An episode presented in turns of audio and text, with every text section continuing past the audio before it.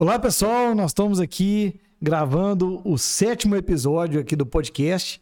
E hoje eu estou recebendo aqui uma pessoa muito especial, um amigo que eu converso sempre, mas sempre à distância. Né? Eles falam que o celular, eles aproximam as pessoas que estão distantes e afasta quem está perto, né? Então o Nando está do outro lado do mundo aí. Né? Nós vamos conversar sobre isso aqui. E é uma pessoa que eu tenho muito carinho por ele, que foi o número dois da Teletécnico, né, Nando? É. Foi o segundo funcionário da Teletécnico. E esse bate-papo de hoje é para a gente falar sobre carreira, sobre como que nós, como empreendedores, abrimos portas para os novos é, colaboradores e que abre uma porta que a gente não sabe aonde que essa pessoa vai parar e que só depende dela. Mas é, eu estou aqui para falar com ele, então vou passar a palavra para ele. Seja muito bem-vindo, Fernando. É um prazer Obrigado, te receber aqui. Fiquei muito feliz de, de saber que você estava no Brasil, em Divinópolis, e a gente poder gravar esse episódio. Obrigado, Pedro. Um prazer sempre falar com você, sempre estar tá junto. E, como eu sempre falo, vocês são parte desse meu começo, né? Vocês plantaram a semente inicial.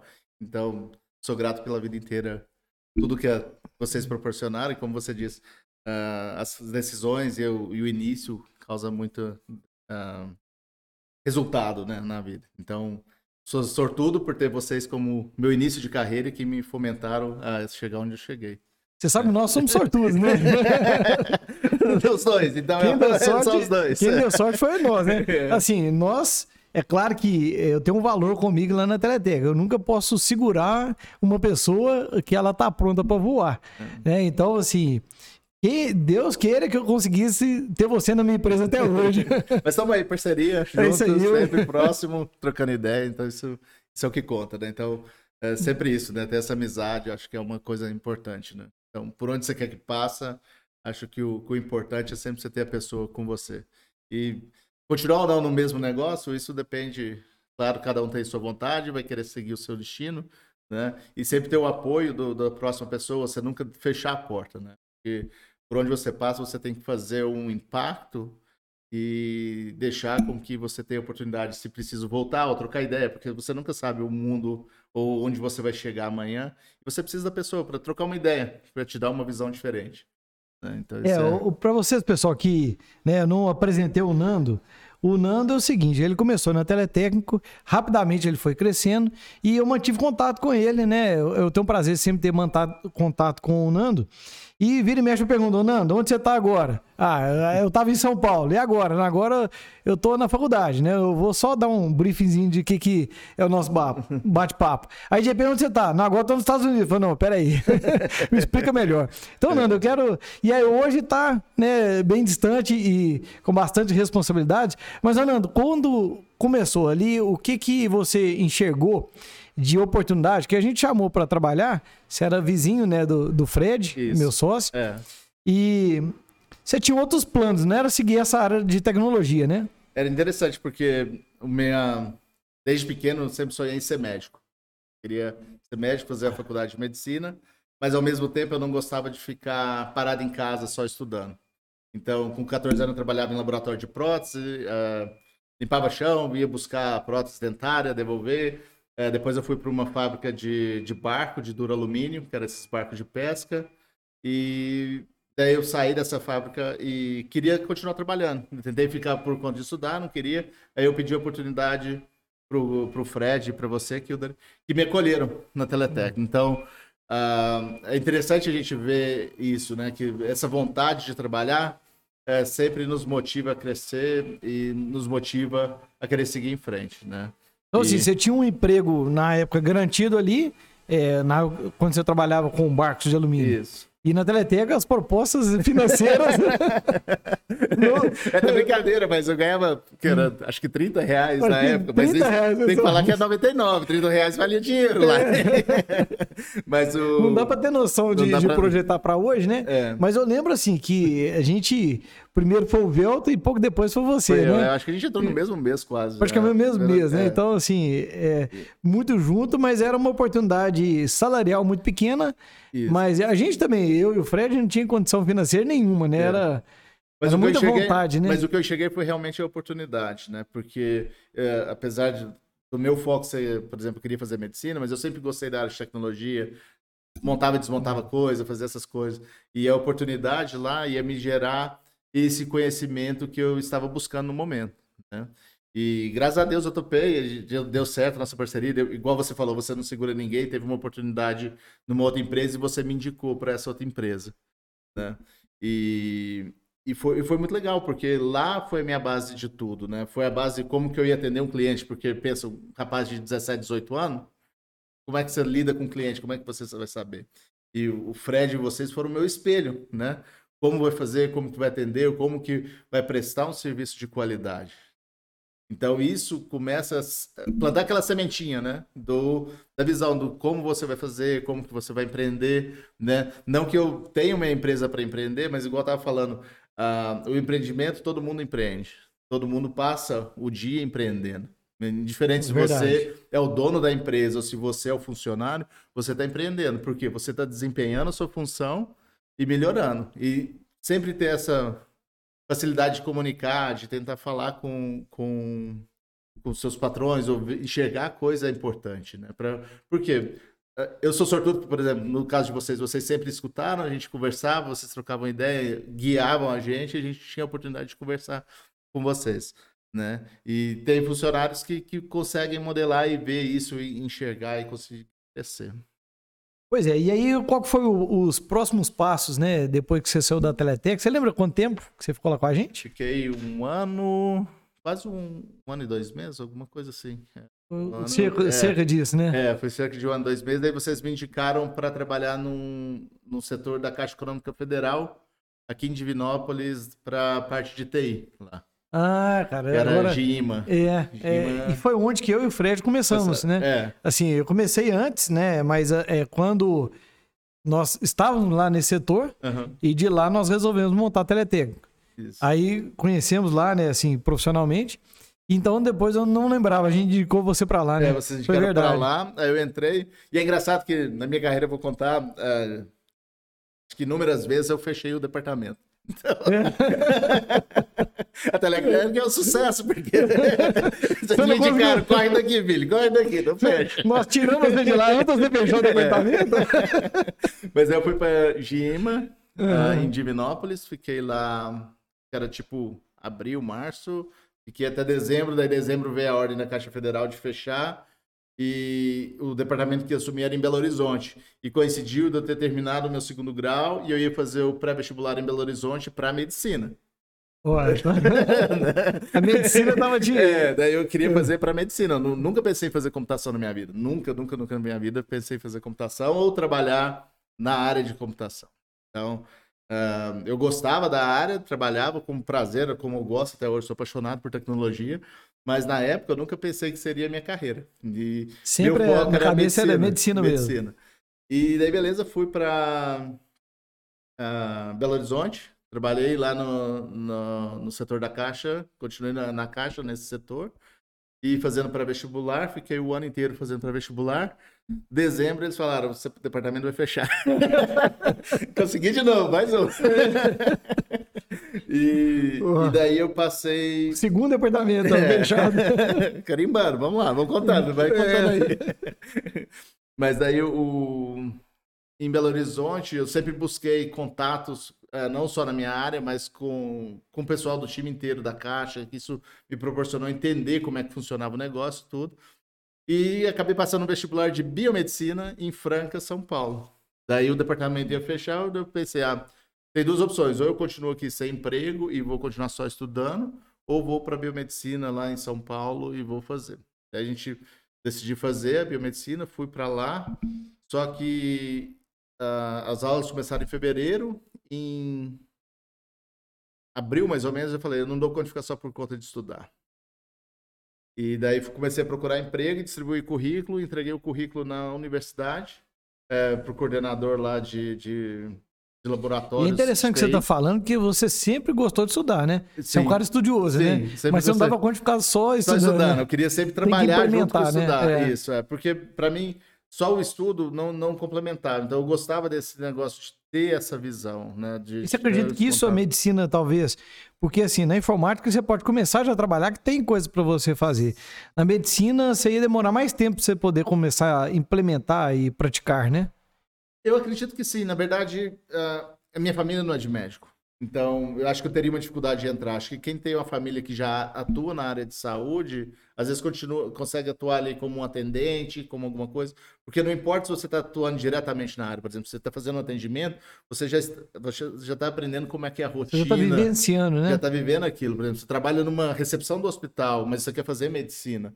Eu acho que é importante. Você tem o foco do que você quer e você já está entendendo como que funciona todo aquele processo. Você vivencia tudo aquilo ali, né? Isso, é. É verdade. E, e daí, lá abriu, não conseguia mais ficar só estudando, comecei a distribuir currículo, entreguei no, no coordenador da, de laboratórios da universidade e eles me contrataram é, para trabalhar no, no, laboratório da universidade.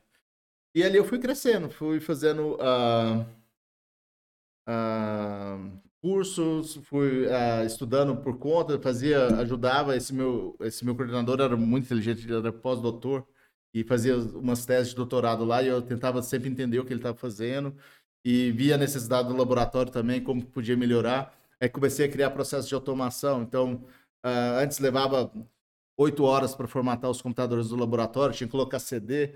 Eu fui criei um, um disquete que botava a rede, fiz um script para deployment e daí começava a instalar a rede inteira com um disquete você colocava e puxava tudo da rede. Daí economizou um monte de tempo e assim eu fui aprendendo. Sempre quando eu queria alguma coisa, eu ia estudando, falava, não, não pode ser desse jeito. Então. Deve ter um jeito mais fácil. É. Se não tiver, a gente vai ter que criar. então, isso, isso sempre foi parte de mim. Então, assim, quando eu via que o negócio não estava indo direito, uh, ok, o que, que dá para melhorar nesse processo? Então, é absurdo, vou ter mudou a versão do Windows, agora eu tenho que gravar mais uh, ah, 30 CDs, porque eu tinha 30 computadores em cada laboratório, para instalar de novo. Não, isso não está certo. Então, e durante o ano, mudava duas, três vezes a versão, e daí você está gerando um lixo, perdendo um tempo desnecessário. Às vezes, durante o dia, a máquina estragou, o aluno tentou fazer alguma coisa, estragou a máquina, e você tem que reinstalar aquele computador. E era mais tempo gastado ali. Então, com o disquete, você colocava o disquete, ele disparava a instalação, você selecionava para qual laboratório você queria, ele já colocava, inclusive, todos os softwares que precisava. E não era uh, espelhamento de disco, né? Porque outra opção que na época tinha era você era pegar o disco, disco, e copiar o disco. Não, não era. Era instalação porque eu via que quando você copiava o disco, eh, os laboratórios tinham muito programa de arquitetura, de engenharia, de, de, medicina, eh, de biomedicina que tinha no laboratório, alguns programas pesados, e sempre começava a travar, dava erro de biblioteca, tudo. E quando fazia a instalação limpa, que a gente fala, é, não tinha. Então, isso me despertou esse interesse. E daí eu fui fazendo. E aí, esse meu coordenador saiu da universidade e eu assumi a posição dele. Daí eu virei o coordenador de laboratório. E nesse momento você estava estudando? Eu estava estudando. Uh, no primeiro ano, eu fiz biomedicina. Daí chegou no fim do ano, eu sou daltônico. Então. Ah, é? é. então, pra, uh, tinha uma matéria na, de bioquímica que era cromatografia, que era o estudo uh, de, de possíveis doenças por cores. E o diagnóstico é por cor. E eu, como daltônico, não conseguia fazer aquilo uh, funcionar. Então. Interessante. eu fui pensando, lá na frente, eu vou conseguir trabalhar na área ou não? E eu já estava na área de TI. Eu falei, ah, vou trancar e vou mudar para computação. E foi a decisão mais correta TI, que eu fiz. você muda a cor, né? É. Ou você coloca a legenda, né? É. Verde, daí você coloca o balãozinho verde. É.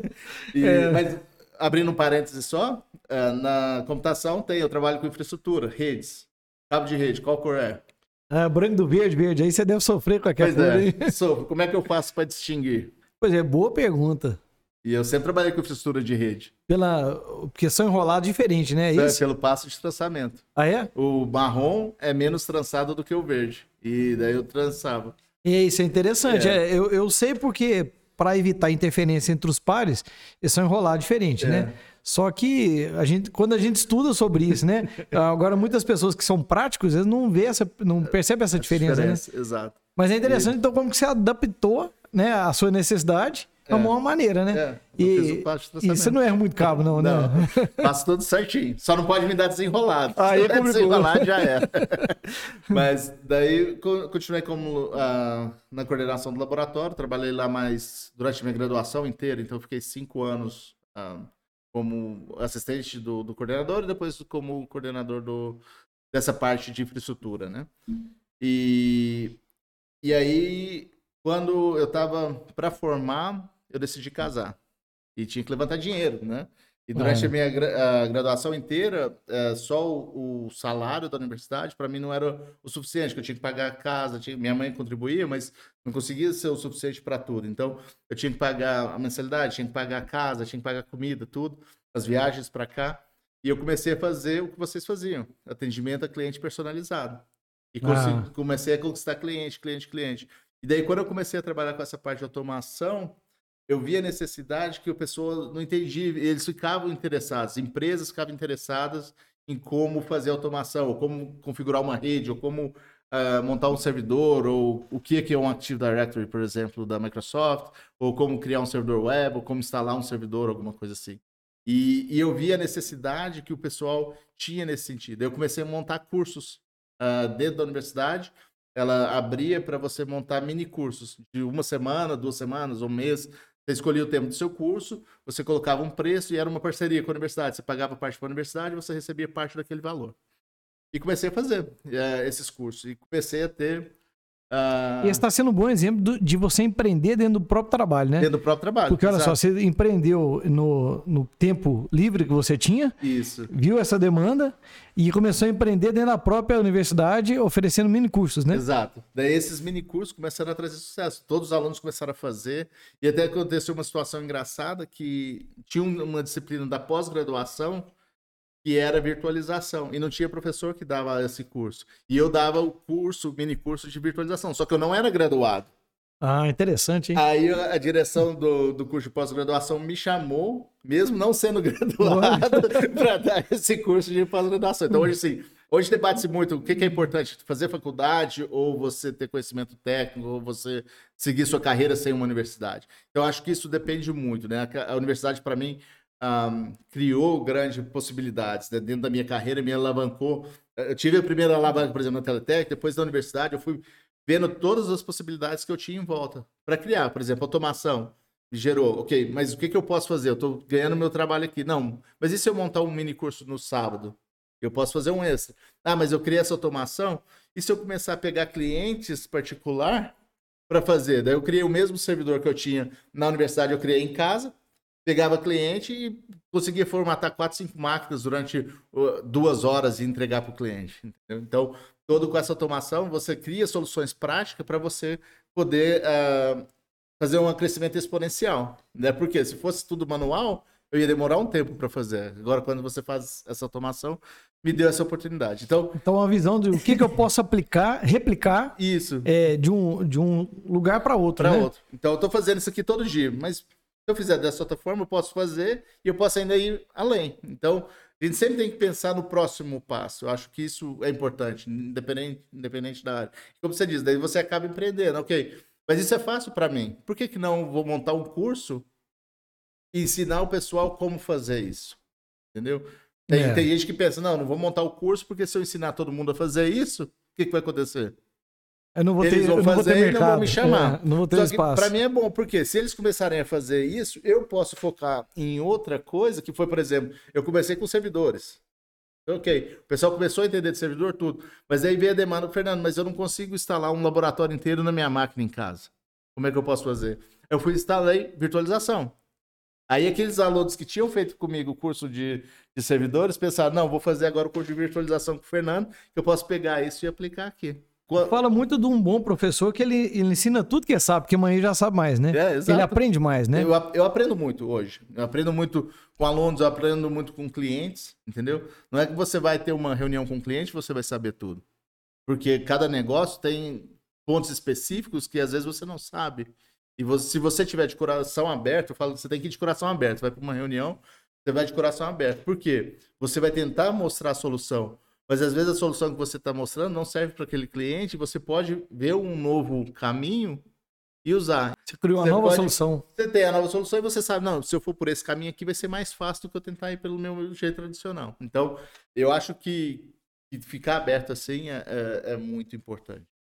É, e você falava uma coisa, né? Uma vez que você teve aqui no Brasil, eu te pedi pra você fazer uma palestra para os meus colaboradores, Isso. né?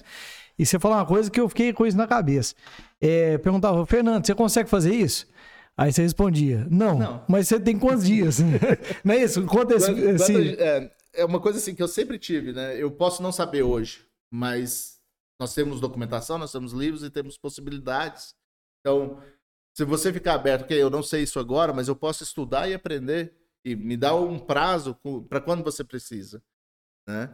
E você nesse período você consegue se capacitar e ficar pronto para ter aquela demanda, entendeu?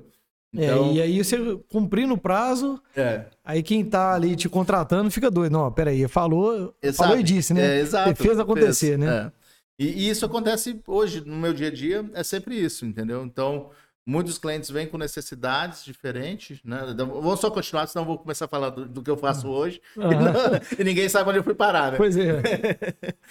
aí, durante esse período da universidade, uh, eu estava dando esses cursos todos, uh, eu formei, daí assim que eu formei, o meu orientador de, do TCC da, da universidade saiu é, para uma universidade federal e ficou aberta a vaga dele.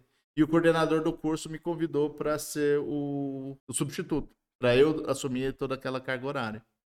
E, e, eu gostava, eu gosto muito de dar palestra, gosto muito de dar aula. Era uma coisa assim, eu, eu enxerguei essa oportunidade. Ok, vou fazer, vou, vou tentar crescer. Mais uma porta aberta. Nisso, é. Então, é. ok, vou, vou assumir. Nunca dei aula de graduação, não sei como é que faz, não sei como é que é o processo interno. A gente pensa, ah, o professor só vai lá e ensina. Não é. é. é para cada aula que você dá, você gasta uma hora para planejar. Tem todo o planejamento, né? Então, por exemplo, o pessoal fala a valorização do professor, mas tem que ser valorizado, porque ele não é só a hora que ele está ali, ele tem que se preparar para quê? Para que ele consiga dar essa aula, entendeu?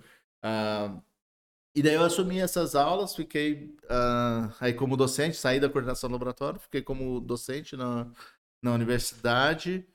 E durante esse ano de docência eu estava fazendo a pós-graduação uh, em rede de computador. E aí eu tentei fazer um mestrado. E daí cheguei no mestrado, fui aprovado, eles falaram, olha, para você fazer o mestrado, você vai ter que deixar pelo menos 50% da sua carga horária. No trabalho.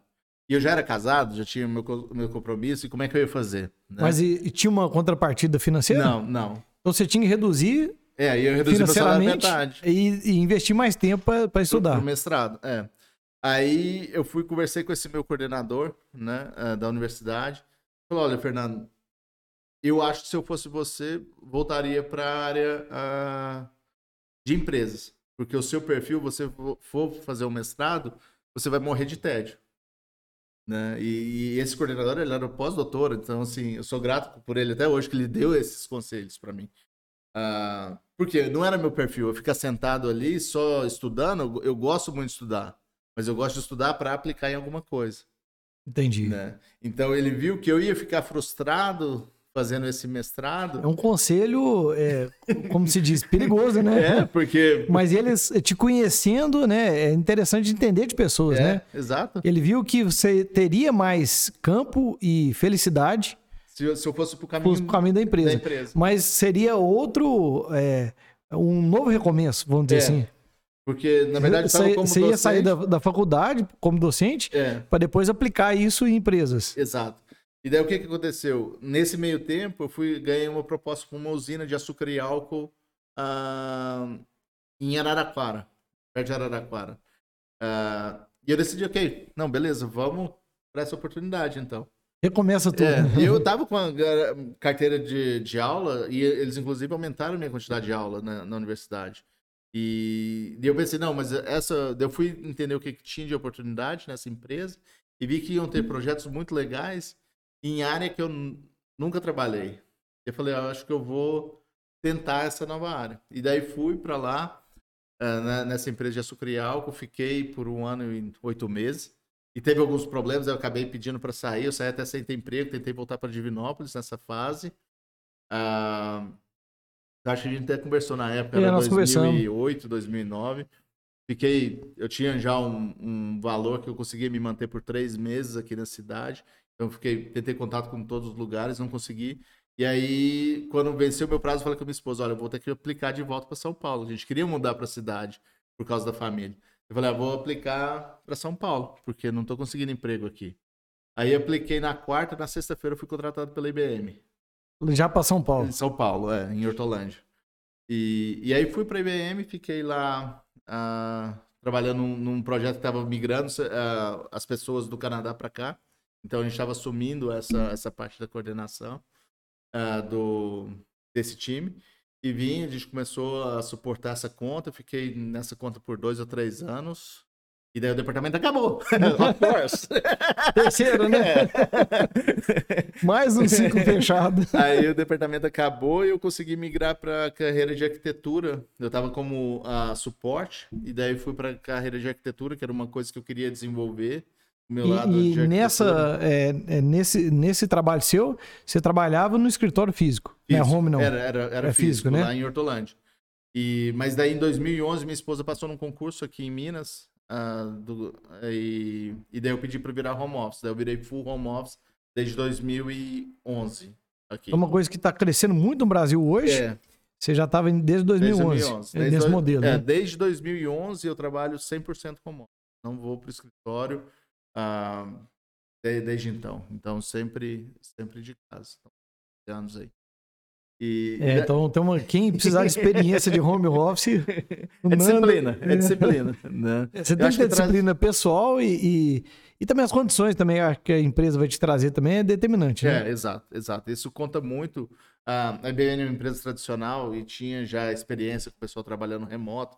Até porque, por exemplo, eu não tinha cliente no Brasil. Quando eu fui para essa área de, de arquitetura, eu suportava a IBM interna, os aplicativos internos da, da, da IBM, e, mas eu não tinha ninguém no Brasil. Era só eu no Brasil. Então não fazia o menor sentido eu ter que ir para o escritório para não conversar com ninguém no meu time, porque eu realmente não tinha ninguém, era e todo tudo, mundo virtual. Então quer dizer, outra coisa interessante também para sua carreira determinante é, para o crescimento é o inglês, né? Inglês. Porque, assim, você, você era o único brasileiro, né, na, nesse time. É, é, nesse meu time da, nesse... de arquitetura, sim. E... Era o único brasileiro então, dizer, que falava você... inglês. E eu tinha daí reuniões diárias com ele. No outro time eu trabalhava com um time em inglês, mas a gente tinha mais gente, era um time maior. Desde quando você já tinha o inglês fluente? Fluente. é até difícil falar, porque acho, eu não me considero fluente até hoje, né? Mas eu fiz um curso de inglês uh, durante quando eu era não, adolescente. Não, mas então, só para me entender, porque é tanto tempo que você fala inglês e convive com tudo, qual é a diferença do, do fluente para me entender, né? Então, porque eu vejo assim, você sabe escrever, você sabe ler, você consegue aplicar.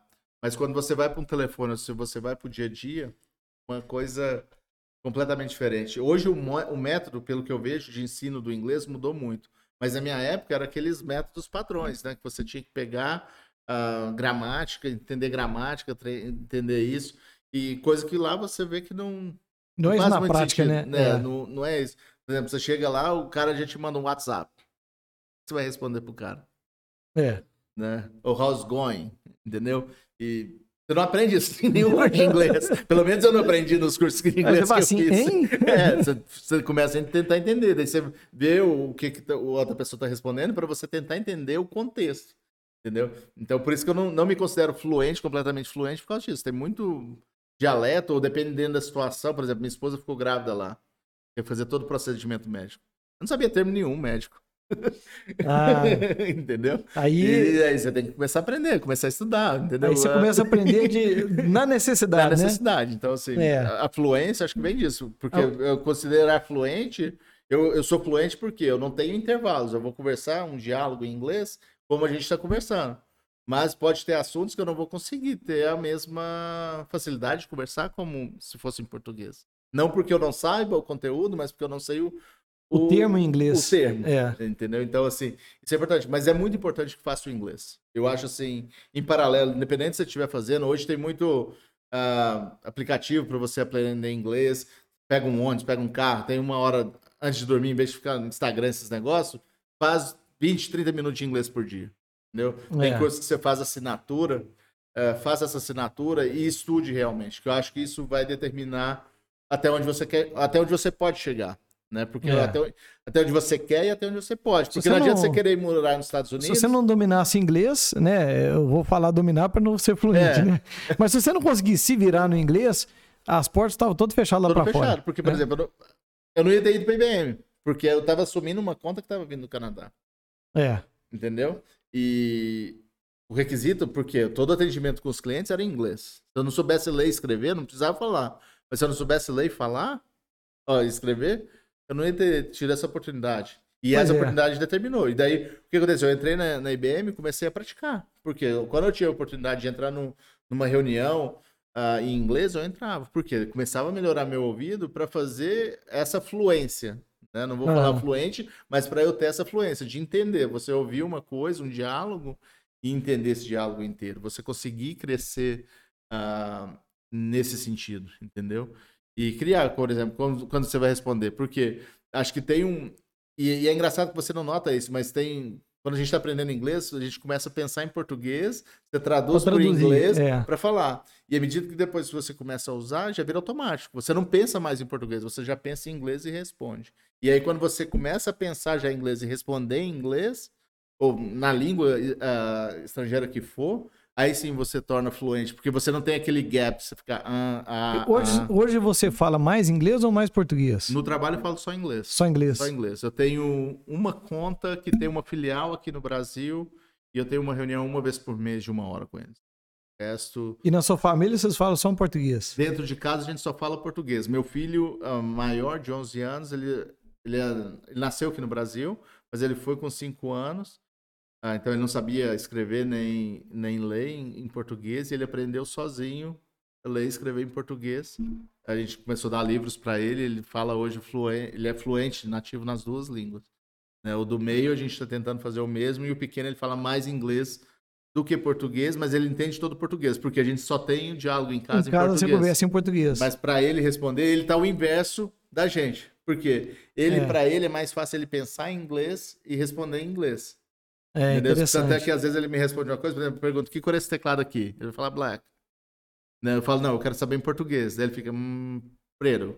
Ele vai e fala com sotaque, Com inclusive. sotaque ainda. É, por isso que eu falei esse preto assim, porque É ele fala hein? com o sotaque É. americano, entendeu? E, e isso é coisa que vai com o tempo. Então, tem, tem as duas passagens, né? Quando você mora no exterior, tem, é interessante que você passa por essas situações. A família cresce e daí É. você passa por isso. Meu filho mudou pra lá com 5 anos e não falava uma palavra em inglês. Hoje ele fala muito, muito, muito melhor que eu. Ele não tem, ele não tem sotaque brasileiro nenhum quando ele fala ah, inglês. Interessante, né? É porque é, eles adaptam muito mais rápido, É. né? Então, assim, a, a minha dica é: ten- tente aprender sim uma língua estrangeira. O inglês é claro que dom- domina o mundo, mas acho que uma segunda língua é importante. Você fala Espanhol- alguma outra língua além, além do inglês? Não, o inglês ou uma outra. Não fique só com No seu português. caso, você fala só inglês? Eu falo o inglês só. Aham. né? Eu- vergonha, eu, sou, ale- eu tenho a cidadania alemã, mas eu não falo alemão. e já teve, porque quando a gente mora nos Estados Unidos, eles pensam que o Brasil fala espanhol. Então, diversas vezes, eles tentaram me colocar em reuniões com o pessoal do Peru, do Chile.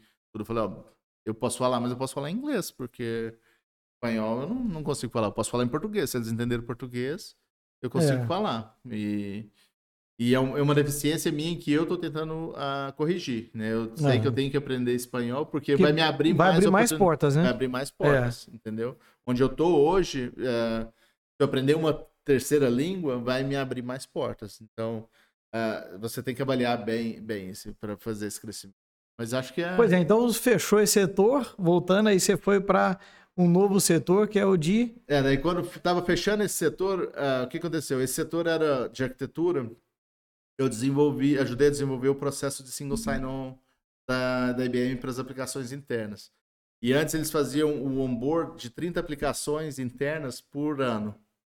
E daí, como gosto de automação, a gente fez um processo e estava fazendo boarding de ah, 250 no ano. Nó, que A evolução, hein? fez a evolução porque escalonando eh, de novo, né? Fazendo eh, essa jogada exponencial. Então, em vez de fazer individual, faça um script, faça um processo moderno que a pessoa mesmo pode fazer o self-boarding, faça a documentação que a pessoa consegue ir lá e fazer, entender e não precisa de você, né? E você tá ali no caso, ó, tentei fazer e não funcionou, né? E só que daí eu comecei a enxergar o quê? Nós temos 900 aplicações. Eu fiz o boarding de 250 eu vou ter ali mais dois ou três anos para poder sair. Eu fui pensando, daí conversando com minha esposa, a gente decidiu mudar de país. Daí eu comecei a procurar internamente na IBM, né, para poder mudar de país. E daí eu consegui uma vaga para suporte nos Estados Unidos. Daí a gente fez essa transição, daí eu fui para trabalhar com suporte Aí ah, você já mudou de país, mudou de. de função e de fui trabalhar função? com um produto que eu não sabia a mínima ideia do que que era. Pois é. Aí, aí pensa pra você ver, né? Coragem pra caramba, né? É. E, e é engraçado, porque eu já tinha dois filhos, nesse- nessa época eu já tinha dois filhos, era casado, a gente tinha a vida estabelecida aqui. E a gente decidiu mudar, a gente mudou com três malas e três caixas. Olha, Era o que a gente levou daqui. Deixou tudo pra trás, vendeu tudo, acabou com tudo. foi numa mudança. Algumas coisas a gente deixou encaixotado aqui, mas o resto, tudo a gente levou. Ficou o quê? Um jogo de taça, algumas coisas assim que a gente não levou. O resto foi mudança com três É malas e três caixas. recomeço, recomeço É, mesmo. uma nova vida. Você chegar lá é muito difícil, porque ah, eu fui legal. Então, assim, eu não faço nem ideia o que quem vai legal sofre, porque legal já é difícil. Você indo legal é muito mais, eu acho. Mas você Mas- tava com o vídeo da empresa, mas tava ilegal. Não, eu tava legal. Ah, você tava legal. Eu era legal. É legal. É, por isso que eu tô falando. É. Eu fui legal, fui com o suporte da empresa, eu tinha carta da empresa, recomendação da empresa pra tudo. Então, assim, Você foi tinha fácil eu conseguir um aluguel. Tudo garantido comprar você um lá, né? Tudo facilitado. Isso. Mesmo assim, você encontrou Dificuldades. obstáculos. É, porque você chega lá, você é novo. Então, assim, lá usa um sistema de, de score no, no seu nome. E eu não tinha esse score, porque eu tenho 30, e- tinha 35 anos na época, eu acho. Mas ah, eu não tinha um histórico no país. E lá é igual você chegar aqui e pedir dinheiro emprestado. Como é que eu vou confiar que você existe? Entendeu? Eu É, não tinha garantia nenhuma pra dar pra, É. eles. É, Você acabou de nascer aqui Você no tinha país. uma recomendação da empresa, o, o só, emprego interessante. É. E aí tudo. Mas mesmo assim, É. você conseguiu comprar o carro. A gente conseguiu porque com essa carta a, a IBM tinha um convênio com a Ford e aí eu consegui comprar um carro usando um programa específico da Ford. A linha de telefone eu fiquei uns dois, três meses, daí começou a criar o histórico de crédito no país, aí eu consegui comprar as linhas telefônicas, ah, assinar, né? Porque até para assinar as coisas era difícil. É, até para É. assinar, então. É. Então, quem pensa assim, eu vou mudar para os Estados Unidos, vai ser fácil. É, tem, do- esses, tem essas dificuldades, né? tem Inclusive de dificuldade. conseguir uma linha Dá- telefônica, né? Dá um podcast à parte. Isso É. aí.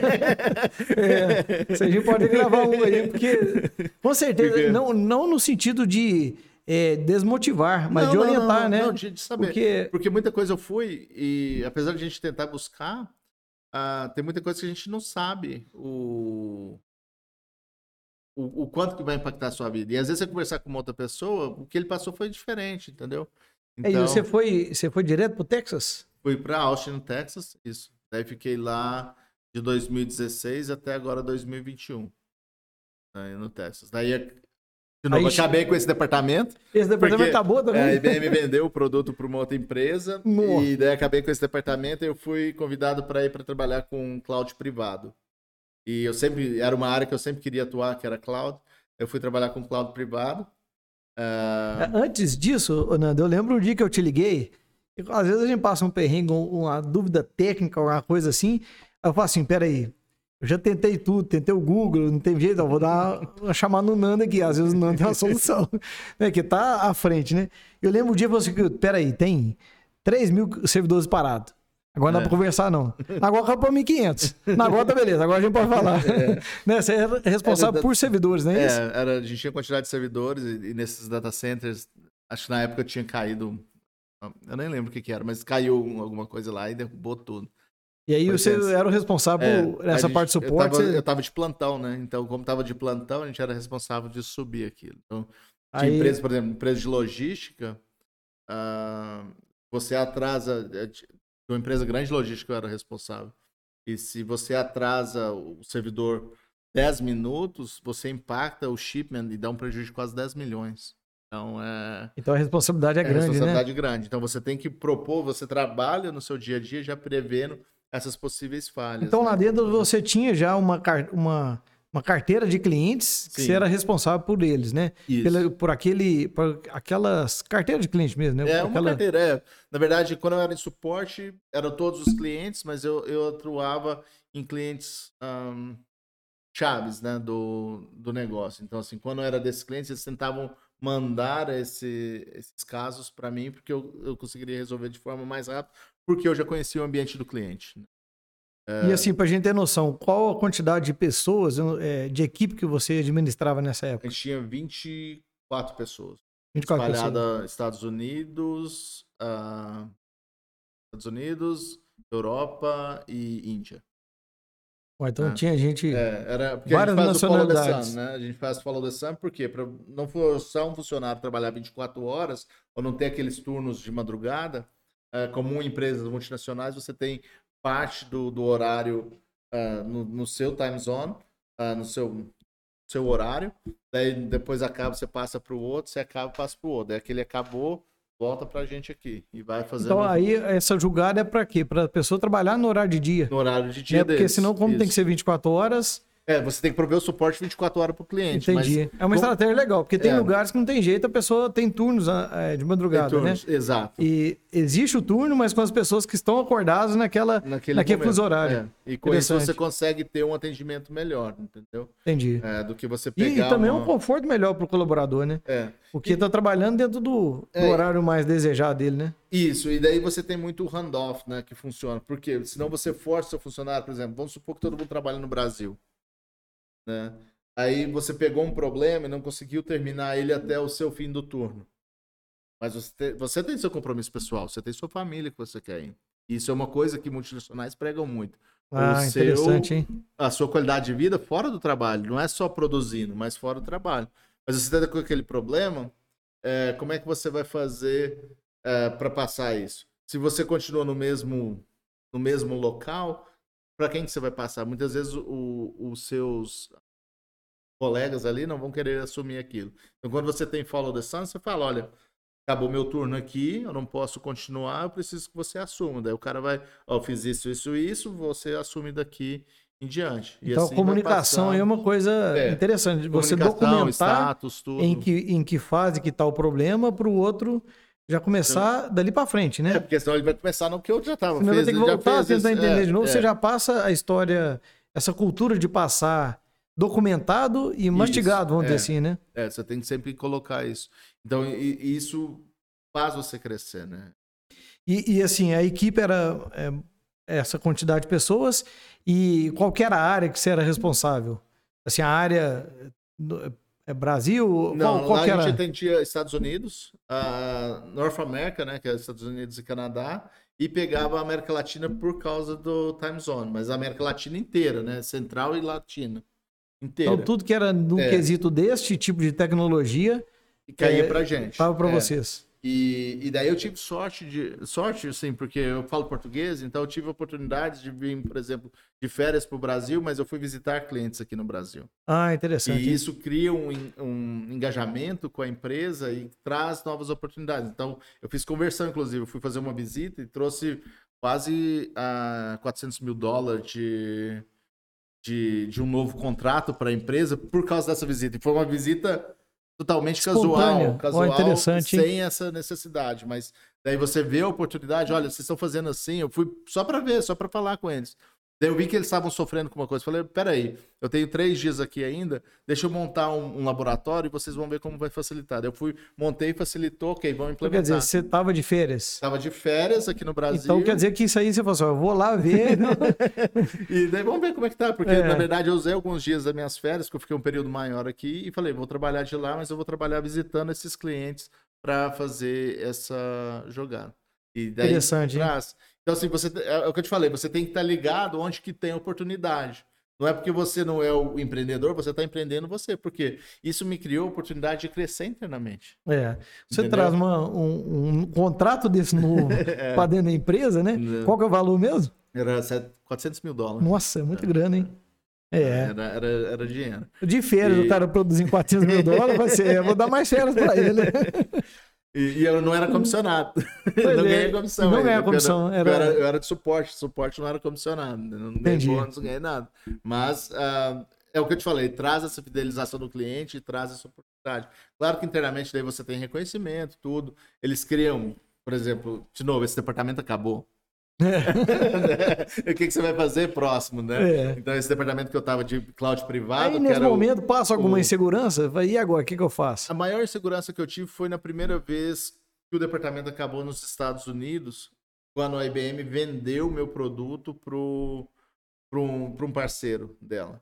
A a Eli me criou porque a ação de venda foi pegar todo mundo e transferir para essa nova empresa. Só que eu era imigrante e eu não tinha o green card ainda. Então, ah. se eles decidissem me desligar, a minha solução seria voltar para o Brasil sem emprego. Ali Entendi. criou um, dois dias de estresse uh, meu, né? Porque eu não sabia o que, que ia acontecer. Mas o que aconteceu? O gerente do gerente do meu gerente, que era a minha terceira linha, me conhecia muito. Ele falou: não, eu quero que o Fernando assuma essa coordenação do cloud privado, que foi o próximo passo, né? E daí eu assumi tecnicamente essa coordenação desse cloud privado para fazer isso. Então, é um e, negócio... é o que eu te falei, é o, é, por exemplo, trouxe retorno? Não trouxe, mas trouxe essa oportunidade de eu continuar é. no meu emprego, porque o cara lá em cima, entendeu? É, isso aí é um link bem interessante, né? Uma coisa bem interessante de, da gente abordar aqui, da empregabilidade. É. Né? Porque, assim, o que acontece? Quando você faz além do que você prometeu, Uhum. Né? Porque às vezes a gente tem a cultura de fazer o que foi prometido. É. Né? Você tá com essa cultura de fazer além do que você com, é, comprometeu, fez. né? É. Do que você fez o compromisso ali. Isso. E aí gera essa questão assim. É, daí a pouco começa empresas concorrer por você, né? Por você. Por quê? Porque você tá ali atendendo tão bem, uhum. né? Que não tem a, a, a perspectiva da empresa querer te demitir, né? Exato. Então, você está sempre com, com um olhar em, em, crescer, melhorar Isso. e trazer essa contrapartida. E né? aí você sempre tem esse feeling, né? De onde você pode ir, de como você pode. E a gerência não é cega. Eles sabem quem está performando bem ou melhor, é. além da conta, do que quem está fazendo. Tá todo mundo observando, né? Quem está acima está observando, é. né? E daí você começa a criar oportunidades. Né? Tanto é que esse, esse mesmo diretor, a gente teve um evento, o maior evento técnico da IBM, uh, ah, em 2000 2018, eu acho, ou 2019, não lembro quando foi.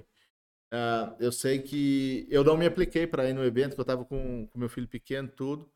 E, e aí chegou na semana antes do evento, ele virou, Fernando, uh, vou encontrar com esse cliente lá na feira, eu preciso que você encontre comigo lá para fazer. Eu falei, olha, eu não vou esse ano. Ele falou, mas eu não posso ir sem você, porque eu preciso de você na parte técnica. Entendeu? Então, Entendi. Então, isso, assim, isso é o cara nível executivo.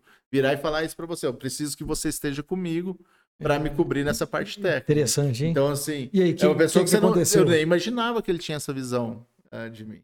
Você não Entendeu? achou assim, ah, não, não vou porque... Não tô causando esse impacto. E eu não me apliquei porque eu falei, ah, eu não vou lá, porque... Aí acabou que você resolveu de ir? Daí ele falou que eu precisava ir, daí eu conversei com a minha esposa, tudo, expliquei, e daí resolvi ir, e daí ele mesmo já correu atrás de todas as aprovações porque a gente tinha que ter submetido, mesmo sendo um evento da IBM, é pago, né? A gente ah. tinha que ter submetido dois, três meses antes esse pedido. E ele mesmo correu atrás e fez toda é, a aprovação. Foi um reconhecimento bem interessante, ele, né? Que ele precisava. Então, é. assim, uh, ele precisava para fazer essa parte técnica. Então, é, é interessante como vem e como muitas vezes a gente não tem noção do, do impacto que a gente está causando dentro da empresa. Porque para mim, meu trabalho ficava restrito ali ao meu gerente ou ao máximo ao meu segunda linha. Não chegar na terceira linha dessa forma é, é, é interessante quando você observa.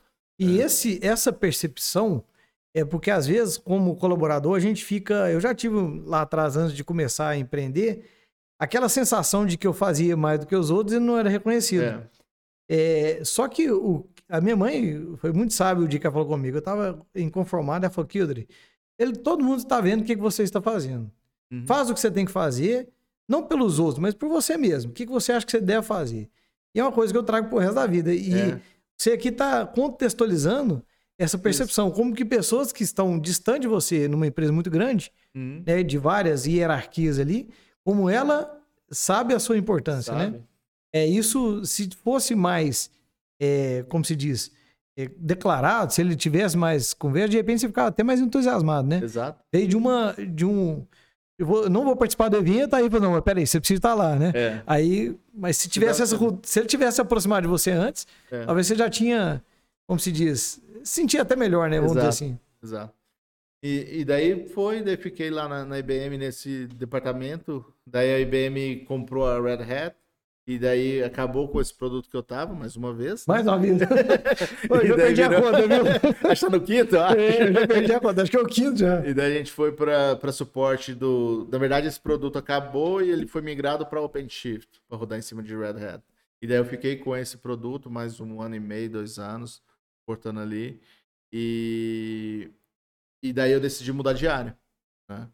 É, que é uma coisa assim comum até eu vejo isso comum lá nos Estados Unidos. O funcionário, quando você fica mais de três anos na mesma função, você começa a enxergar muitos problemas e ficar desgostoso. e tentar procurar uma nova oportunidade. Ou o funcionário cai a performance. E eu detesto perder performance. Entendeu? É bem Tanto é que desde quando eu entrei na IBM em 2011, todas as minhas avaliações foram sempre top performer. Entendeu? Por quê? Porque eu sempre trabalho para ter essa top performance. E, e eu sinto, né? Claro que antes de impactar, de ver, eu já sinto que eu não estou performando bem. Aí eu tento mudar o que está tá acontecendo. É porque a gente sabe, né? É. Não tenta você ter- achar que tá enganando o patrão. A gente acha, né? a gente acha que tá enganando. Ah, vou fazer um corpo mole aqui, tudo. O primeiro que sabe é você, entendeu? E eu tenho a minha É. consciência. Eu, eu vou lá para trabalhar, porque eu, eu vejo o meu emprego como duas vias. Eu preciso do meu emprego para pagar minhas contas. E a empresa precisa de me dar o emprego porque ela precisa que eu trabalhe para eles. Então, eu sempre vi essas duas vias. Eu não vou lá trabalhar de graça. Eu vou trabalhar porque eu preciso do meu salário É. né? E você precisa de mim porque você precisa que alguém performe aquela tarefa É. que é designada para você. E se você não começa a entregar com tanta qualidade ou você não começa a entregar, isso pode ser um ponto ruim para a empresa. Então, muitas vezes o funcionário, eu sou- capaz de ver que eu não estou indo bem, então o que, que eu posso mudar? Então, ah, é um hábito ou é um problema específico ou eu estou passando por uma ah, problema emocional? Muitas vezes- lá pega muito isso, como você está emocionalmente para você performar. E qual que eu Claro. posso fazer? Não, talvez se eu mudar para outra área, eu vou melhorar. Então foi isso que eu fiz. Eu mudei de área para melhorar essa minha performance. Não porque eu não gostava do que eu fazia, mas por causa do, do cotidiano, É novos desafios, novos né? desafios. É. Tem a ver com o seu perfil também, né? Isso, é. Eu também não gosto de rotina, então onde que eu estou inserido, que é novidade, isso me motiva. Motiva, Né? Então, isso tem a ver com autoconhecimento, né? É. É, eu gosto de, de, de rotina, é uma área. Eu não gosto de rotina, é outra área, né? Exato. E daí, daí criou essa oportunidade de, de poder ir para esse outro departamento. Daí fui para lá e daí surgiu uma vaga na Microsoft e eu decidi aplicar para essa vaga Isso quando? em do- em- no meio da pandemia. Em, eu apliquei em fevereiro, em março eu fui contratado. Olha, Então, assim, no meio do auge da pandemia. aí muda tudo de novo. É, e daí a gente já estava decidido, estava no Texas, a gente estava decidido a mudar para Flórida. E daí já fui negociando tudo. Então, março de 2021 foi Mas o eu- ano de mudança da minha vida de novo. Como você trabalhava home office, é, tudo que a gente tá falando aqui do Texas é home office, Home né? office, tudo home E office. é. então funciona tudo isso aí home office. E aí você falou assim: ó, vou pra, pra Flórida. Mas na Microsoft não, não precisa ser, ser escritório, é home office também. Home office também. Na minha Então- função, sim. Eu tenho, eu poderia ter o, o- a cadeira no escritório, mas eu sou customer facing, que a gente chama, né? Que eu tenho que atender clientes. Então, normalmente, no- o cliente, se o cliente vai no escritório, aí eu tenho uma, uma sala de reunião, uma coisa para falar Você cliente. receber ele lá. É. Mas, Mas, a, mas não, a decisão de mudar, é- então, era só desejo mesmo de. desejo a gente mudar para Flórida. A gente queria ah, provar novos sabores. né? Acho que o mundo é muito grande pra gente ficar preso num lugar só. Então, quer dizer, sua E- família também já tá acostumada, né? Tá. Well, ah, Seu pai, você acordou hoje querendo mudar para os Estados Unidos? a gente fala brincando, mas essa foi a minha 16 mudança. Décima sexta mudança. 16 mudança na vida. É. E Aí, 12 depois e de dessa casado. você levou tudo, né? É. Essa você levou tudo do Essa a gente Texas pra levou tudo. Na verdade, eu vendi algumas coisas que eu não, não queria mais. Ah, tinha um sofá lá que eu não gostava, que dava dor nas costas, eu É. vendi ele. Mas a gente levou praticamente tudo, né? É, e o- a mudança nos Estados Unidos é muito legal de fazer, que te cria novas oportunidades, né? Você aluga o caminhão, você pode dirigir o caminhão, você pode contratar É mesmo? para o seu caminhão. Eu engatei a carreta, coloquei o carro da minha esposa em cima da carreta. Daí tive que preocupar com a logística do meu outro carro, porque a gente tem dois carros. Mas estava no meio da pandemia, estava com medo de pegar um carro alugado e ficar doente. Então eu peguei primeiro, mandei o meu carro via a Cegonha Pro, pro, pra Flórida. Daí a gente ficou só com o carro da minha esposa. E a distância é longa, né?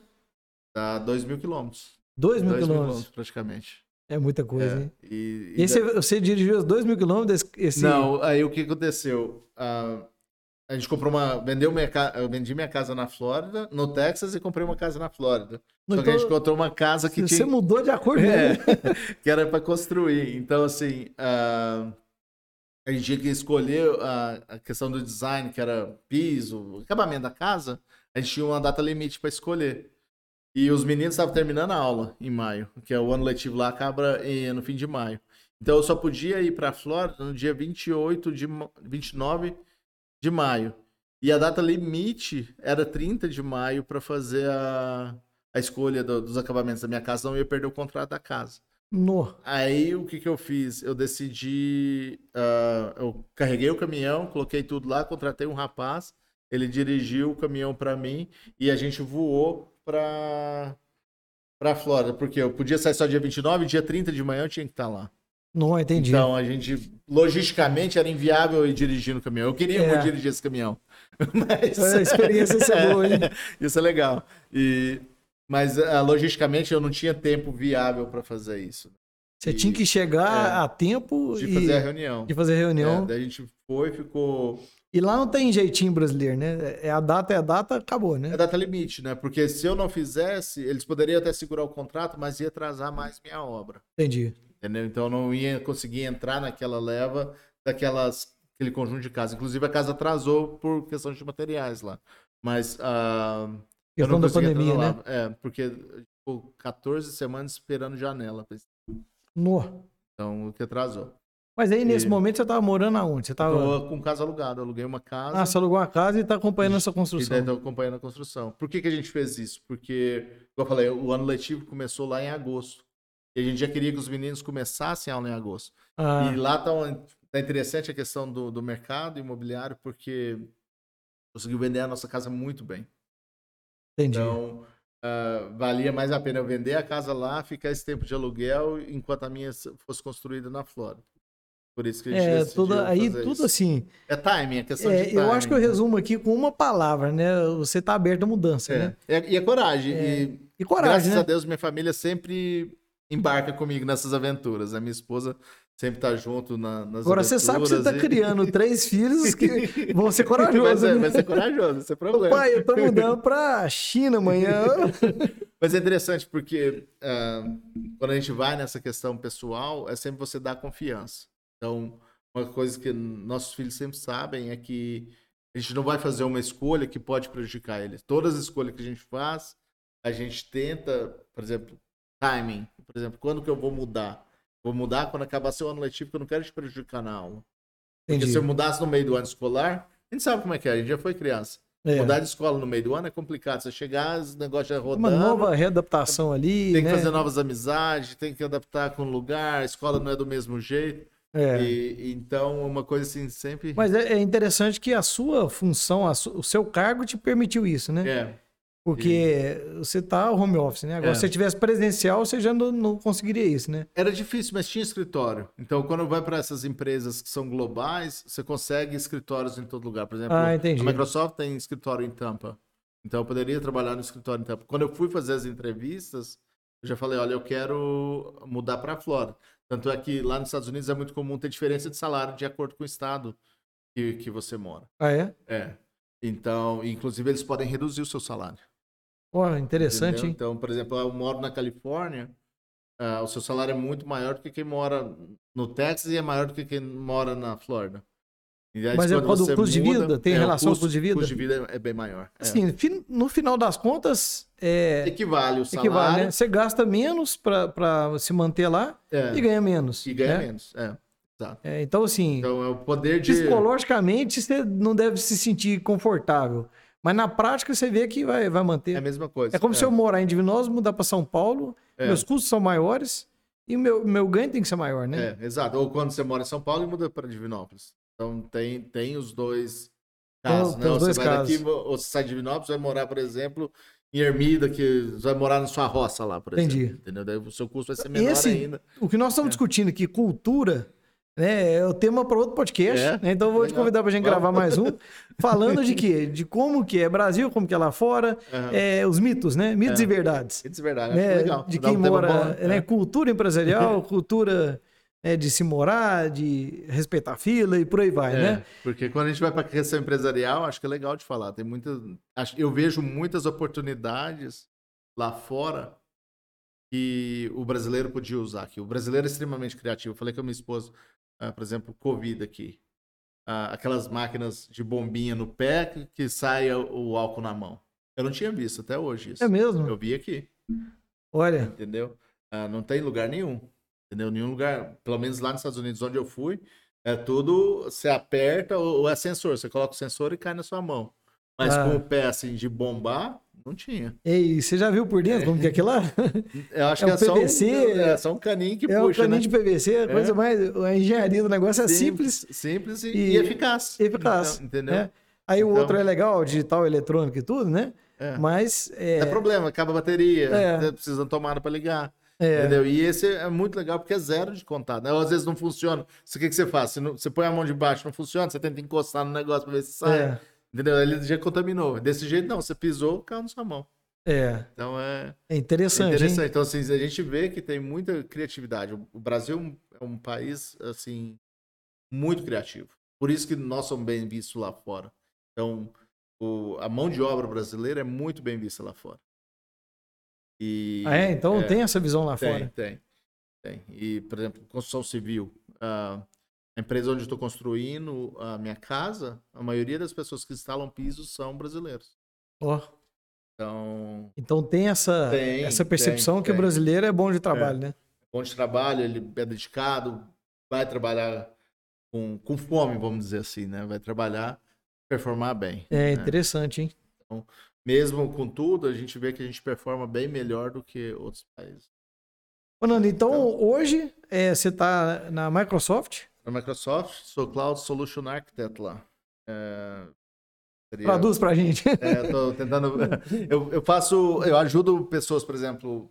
Você tem a sua empresa e você quer deixar o seu data center tradicional e ir para o cloud. Ou você quer, aos poucos, ir migrando para o cloud, né? Que é essa nova arquitetura, ou você quer deixar de ter os custos naquele cloud. Então, eu ajudo você a elaborar um plano, entender o seu negócio, né? Eu trabalho em, em manufacturing, que são indústrias. Então, eu entendo o negócio e como que eu posso usar o cloud para te ajudar. Por exemplo, pode ser clientes que não queiram migrar, mas eles têm, por exemplo, eu estou trabalhando numa empresa de, de mineração e eles têm muitos sensores na mina, nas indústrias. Como que e eles têm um problema que está tudo offline? Como que eu trago esse dado para real time, para tempo real e, e faço com que o meu gerente ou o gestor ou CIO da minha empresa consiga ver tudo que está acontecendo lá na mina. Entendi. Então a gente tem produtos, né? O cloud hoje tem ah, produtos que permitem você conectar qualquer tipo de equipamento ou dispositivo e você começar a coletar informações aqui. Então tá totalmente no seu DNA, né? De Tá. querer automatizar, é, de querer performar, É, né? E igual, você pegou um setor que tava, É, né? fazia 30 e você passou a fazer 250, né? Num Isso, ano. é. Então, é essa, Esse é o espírito. esse espírito, É, né? O que, que eu posso fazer para Para melhorar o processo. minimizar o processo ali, otimizar o processo, né? E, e que seja coisa nova, É. né? Inovadora, né? Então, hoje eu trabalho muito perto dessa linha executiva, né, que a gente fala C-level, né, para tentar trazer eles para junto da gente, porque você precisa do aporte financeiro dos executivos. E qual né, é a sua e- visão de futuro na sua carreira? Que que, como que você se vê aqui, vamos falar daqui 10 anos? Olha, essa é uma boa pergunta. Você tinha pensado nisso não, né? Não. Bom, é, eu acabei de mudar de função para a Microsoft da, da, da IBM. Eu falo acabei, mas tem nove meses que eu tô, já não sou mais tão novo. Não, dez meses. Mas eu não sou mais tão novo na Microsoft. Mas eu estou entendendo ainda como funciona, né? Porque quando você entra dentro da empresa, ainda mais empresa grande assim, todas as possibilidades. Eu não, eu não gosto dessa questão de ficar mudando de empresa. Isso é um perfil meu. Eu gosto de, de tentar as oportunidades dentro da mesma Dentro da empresa própria empresa. né, como eu te falei, eu, eu canso da rotina, canso, mas a empresa me dá oportunidades. Então, isso, indiferente se você é pequeno, você tem lá, ah, por exemplo, no caso da Teletex, você tem quantos funcionários? Deve ter 20? 14. 14. Então, você tem 14 funcionários lá. Você começou o cara no caixa, mas É. o cara tem o, o perfil de querer entender um pouco mais de TI ou de vendas. Então, Você pode É. passar ele para o time de vendas. Por quê? Aquele trabalho do caixa, para ele, pode ficar cansativo. Você põe ele no time de vendas. Ah, ok, você está no vendas ali agora, põe ele na expedição depois. É. Porque você vai criando o perfil na Você pessoa dá a possibilidade dele se adaptar no melhor local que ele o melhor local que ele é, gosta. é, né? que Então, ele gosta ali. e- isso é uma coisa que é, que, é, que é muito interessante. Você tem que ter aberto, você tem que ter reuniões frequentes, pelo menos duas vezes por ano, conversar com o seu funcionário, Ouvir o que que ele tá, ouvir o que, que ele pensa. o que que ele tá pensando, É. né? De, de perspectiva de futuro, inclusive, né? É. É, e, mas aí, aí você, Aí eu penso. é uma pergunta para você nova ainda, É. né? Então, assim, Mas nos penso- Estados Unidos você pretende manter. Eu preciso, eu pretendo manter lá, se Deus quiser continuar lá. É, eu gosto de vir no Brasil de visita, mas uh, em, em, termos de qualidade, né, de crescimento, eu acho que, que lá proporcionou um, um melhor ah, para gente. Na sua função é. hoje, no seu cargo, você poderia mudar o Brasil e continuar trabalhando aqui? Poderia, eu poderia me transferir para a Microsoft aqui. Então hoje aquela liberdade e... geográfica você tem ela? Tem, né? Mas você fica susceptível à região onde você trabalha, né? Entendi. Você tem que achar uma vaga e tentar vir. Mas não, não faz parte do, dos nossos planos, ao menos por enquanto, de voltar a morar aqui. Não que a gente não goste, a gente gosta muito de vir no Brasil, mas eu acho que e no aspecto geral, depois a gente pode gravar um, um, um podcast sobre é. qualidade de vida. Mas em qualidade de vida, eu acho que lá. O Brasil é um país fantástico, acho que tem muita oportunidade, muita coisa, mas tem muita coisa que, quando você pesa, pra gente motivou a gente mudar. Foi o que, hum. que motivou. Tem gente que não gosta, ah, você tá negando a pátria. Não é. Eu acho que você tá buscando o bem para para sua família. Eu sempre tento, por exemplo, quando eu tenho clientes no Brasil, eu adoro. Adoro. Porque. Hum você consegue ajudar, acho que criar um impacto naquela empresa muito, muito legal. É. E... É, e, e acaba que, não só pelo que a gente está conversando aqui, mas por te conhecer, é, você, mesa, você pesa muito o valor família, né? Isso. Então, assim. É, hoje. Se a família tá. Você tá olhando o que, que é bom para ela ali, é. né? Hoje, por exemplo, eu vou levar meus filhos de, de bicicleta para a escola. Pego a bicicleta, vou e é volto. Mesmo? É, Interessante, hein? É, daí deixo meus filhos na bicicleta lá na, na escola, uh, vou para um parque, faço a caminhada, uma corrida, sem preocupar com nada, pego, volto para casa e começo meu dia de trabalho. É, daí quando acaba o dia de trabalho, eu pego minha, a, a, aula dos meninos, eu pego a bicicleta, vou até lá na porta, espero eles, eles voltam comigo.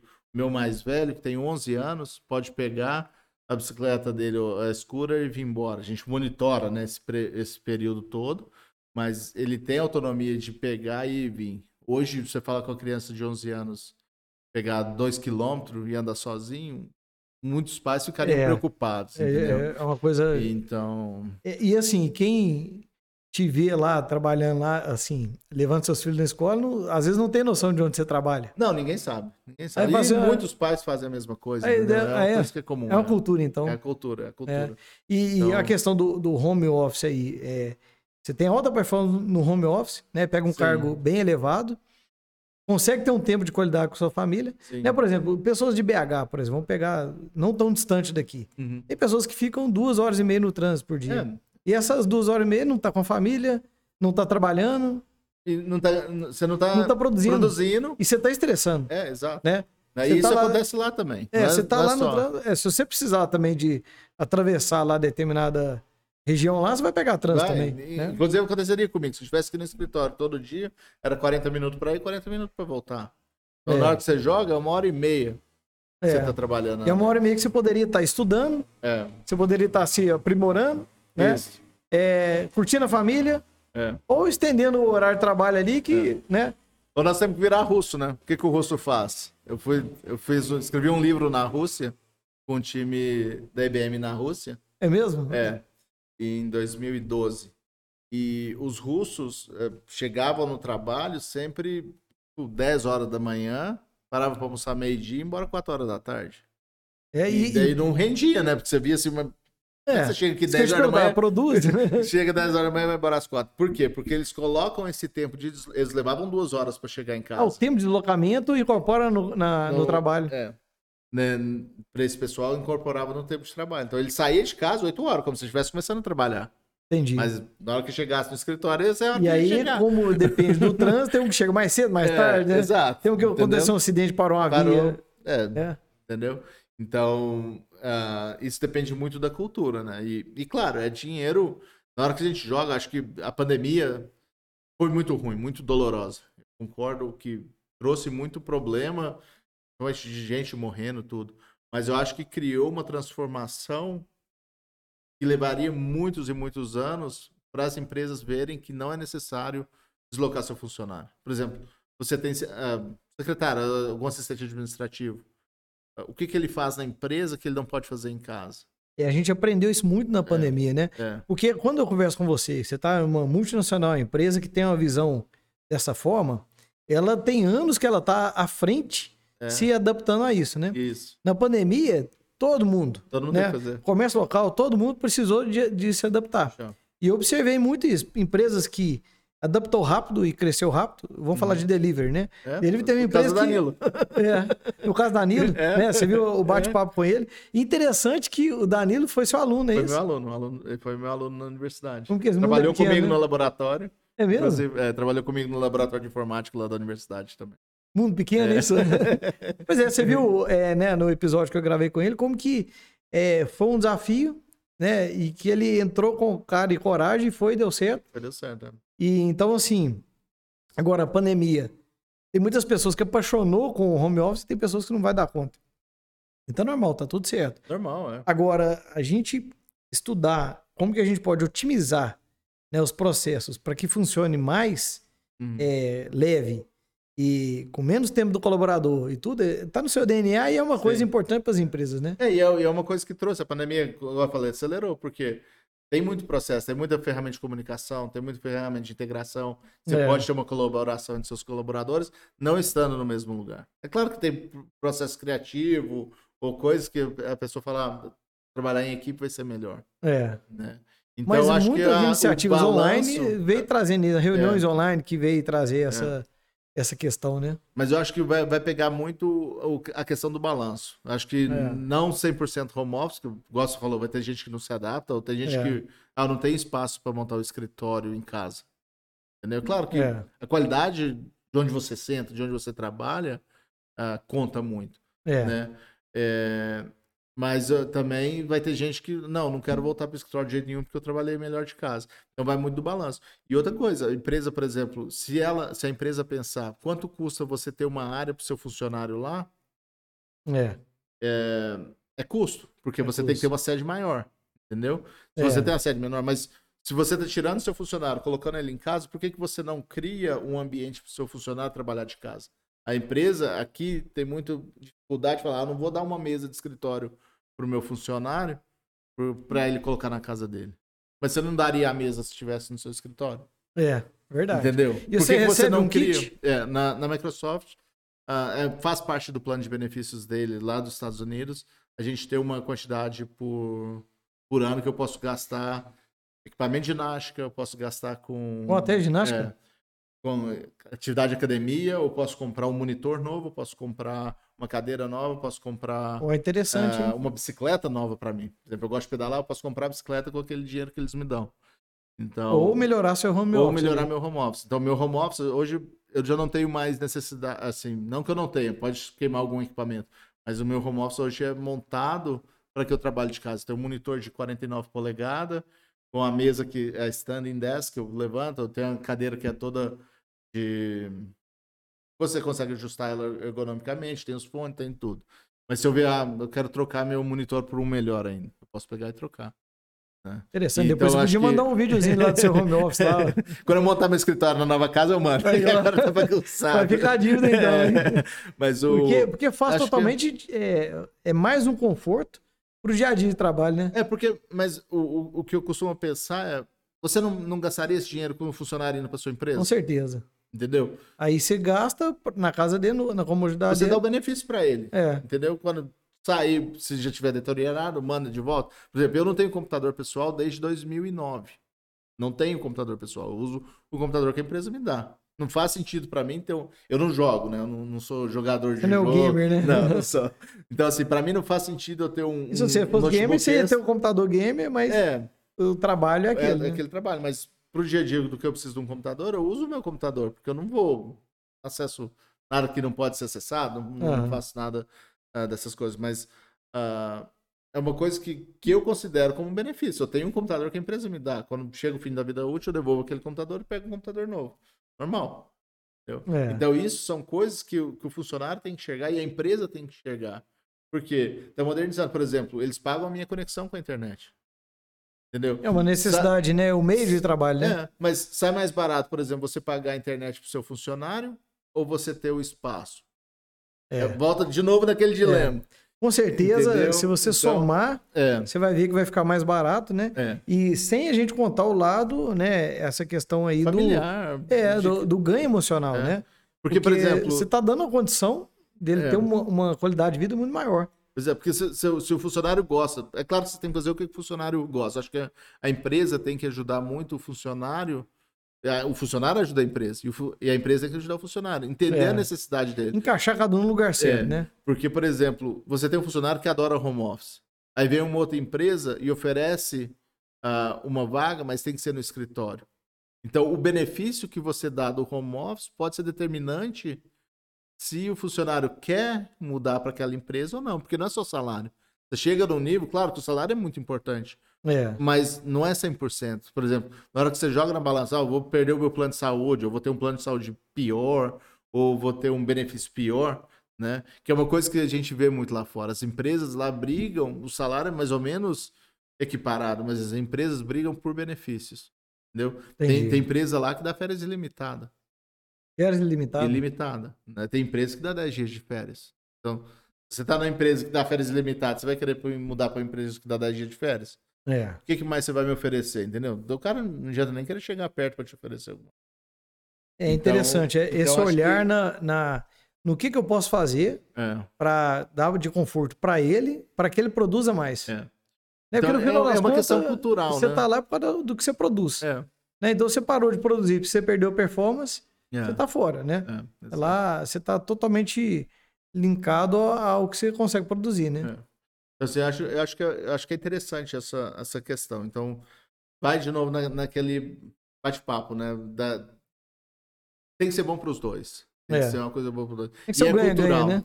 E é cultural. A gente vê muito que é cultural. Aqui tem o hábito. Por exemplo, eu já conversei com gente que fala que se eu não fizer hora extra, minha empresa acha que eu não estou trabalhando. Isso é, se você falar isso para uma empresa de fora, os caras é completamente inaceitável. Um dia ou outro você tem que fazer uma hora extra, tudo bem, deu um problema, você tem que ficar uma hora a mais. Agora, se todo dia você tem que ficar duas horas a mais, na semana são dez horas. É. Entendeu? Se você tem uh, cinco pessoas fazendo isso, você está mais do que pagando por um funcionário a mais. Então, por que, é. que você não abre uma nova posição e coloca o funcionário ali? É, tem muito a ver com a. Voltando no, no, tema da conversa, que é performance, né? é. né? É, se você vê a, o olhar da performance dentro da própria gestão, é. né? É, da empresa ali, de recursos humanos, de tudo, você vê, essa, você vê facilmente isso aí. Ó, é melhor ter mais um colaborador ali, eu é. diminuo a hora extra, eu tenho uma qualidade de vida para todo mundo. Só que tem empresas que não, não, que não fazem. Não conseguem fazer isso, de repente, né? Não consegue, ou não tem visão, não é. enxerga. É, por isso que eu acho muito interessante essa conversa. Hum. É, você vê como funciona lá fora, é. como funciona o multinacional. E aí eh, fica aquela, uma empresa pequena minha, de 14 colaboradores. O que, que eu posso trazer da cultura de lá para cá? Pra cá. É, e às vezes a gente pensa que está distante, que, que é impossível, mas tem certeza que algumas ideias né, a gente pode, pode implementar ali e traz esse ambiente né, de, uhum. de evolução, de performance e tudo. E é o que eu te falei, o, o, benefício, que seja, por exemplo, o funcionário ganhar uma caixa de bombom no fim do ano. É. Né? O, isso traz o valor para o funcionário. Você traz um valor para o funcionário. Eu vejo muito isso, né? O, o, quanto que a empresa ela cuida do, do seu funcionário, né? Para que ele colabore e que ele performa melhor. Então, quando você trabalha com os funcionários satisfeitos, uh, você produz melhor. Então, é. é... Fernando, então agora se você for deixar um conselho, eu vou te pedir dois conselhos, hein? Um conselho para você mandar para o empreendedor e um conselho para você mandar para o colaborador. Qual que seria esse conselho que vem na sua cabeça aí? Eu acho que para o empreendedor, uh, escute seu funcionário. Dê, Show, dê, é isso aí. Dê, dê oportunidade, converse com seu funcionário desce lá no chão. Se você não tem, peça gerente para fazer reuniões uh, frequentes, pelo menos, eu vou falar pelo menos duas vezes por ano, uh, individual com cada funcionário para você escutar. Escute uh, o que ele tem a falar, o que, que ele acha da sua empresa, feedback. Dê o feedback. lá na Microsoft a gente usa o termo que feedback is a gift. Você dá o feedback, dá um, uma resposta para o seu funcionário, é um presente. Então, por exemplo, uh, o que, que você está achando de trabalhar aqui? Entendeu? Ele vai te dar a resposta. Ah, tô achando bom, tô achando médio, ruim. Uh, isso é um gift que você pode ver e aprender. Bacana, hein? Então, uh, tenha, tenha um diálogo com o seu funcionário. Traga o funcionário para você e daí vocês juntos vão mais longe. Com certeza. Tem aquele ditado, né? Se você quer ir rápido, você vai sozinho. Se você quiser ir longe, você vai junto. Verdade. Entendeu? Então, pega o seu funcionário, traga ele para você, entenda o que, é que ele quer e cria oportunidade. Eu tive um gerente que falava: Fernando, eu tenho oportunidade aqui na IBM para você fazer o que quiser. Se você quiser ser piloto de avião, eu vou te ajudar a chegar lá. Entendeu? Que não seja. E, e, isso é a mentalidade de vocês, que uh, eu não, não, posso segurar comigo. Se o cara quer voar, ele tem que voar. Então, é. ajude a pessoa a voar e aproveite enquanto ele está performando para você. E quando é. ele sair do seu ninho e ir para um, um outro lugar, você sabe que você contribuiu. Eu acho que isso é importante. É. Né? E para o funcionário, é o oposto, né? Esteja sempre com um olho no, no que é bom para a empresa. Né? trabalhe no melhor para a empresa, vê a oportunidade. Então, trabalhe com o coração sempre aberto, vendo uh, oportunidades. Não fique focado só na sua tarefa do dia a dia, mas pense como aquela tarefa pode uh, ser modificada ou como você pode impactar mais. Então, é, na como verdade, é quase pode... a mesma coisa, é, né? Em prisma um pouco diferente, em né? Prisma diferente. Você tem que ter a óptica é. do, do dono da empresa, de, desse diálogo, e a óptica do, do, de quem é o, o, colaborador, o que você está fazendo para a empresa e o, qual o seu impacto naquela empresa. E trabalho feliz. Eu acho que, acho que trabalhar feliz é um direito de todo mundo. No, se você detesta, eu acho assim, eu tenho comigo, se eu detesto o que eu estou fazendo, né, eu não, não, não, gosto nem de usar a palavra detesto. Né, o ódio eu não uso, eu falo até com meus filhos, meus filhos às vezes falam, I hate it. Né, eu odeio isso. Eu falo com eles, a gente não pode odiar nada, a gente pode não gostar de alguma coisa. É então, se eu não gosto de alguma coisa, eu tento mudar. Se eu não gosto do meu trabalho, acho que oportunidade de emprego tem para todo lado. Então, veja uma coisa que você gosta, trabalha com o que você gosta, que você vai trabalhar bem. É. E, e veja, né? Enxerga as oportunidades. Se você não está gostando daquilo, mude, entendeu? É, você falou uma coisa bem interessante. Enxergue que é, você está no começo. É? né? E aí, por exemplo, se você tá no começo ali, você vai chegar lá na frente, mas você tem que passar por aquele começo, tem, né? Tem. Então, e faça o seu melhor ali, né? Exato. Não tem como queimar, largar. Tem gente que já quer começar como gerente. É. Não tem como. Não tem como você pegar. Eu, pelo menos. Se você começar como gerente, você não tem a base que você precisava Exato. ter. Eu, eu não vejo, eu não vejo sentido. Na verdade, eu não vejo por que você vai começar como gerente uh, se você não conhece da linha de fruto. Então, assim, quando você começa a estudar, eu estudo bastante essa parte de liderança também, que são os gerentes que. que, que a Simon Sinek, eu não sei se você já leu os livros demais. dele. Curto então, demais o livro dele. Ele fala que, que é uma questão de, de aprendizado, de evolução. Então, às vezes, você é treinado para fazer aquilo. Então, quando você é júnior, o que, que você faz?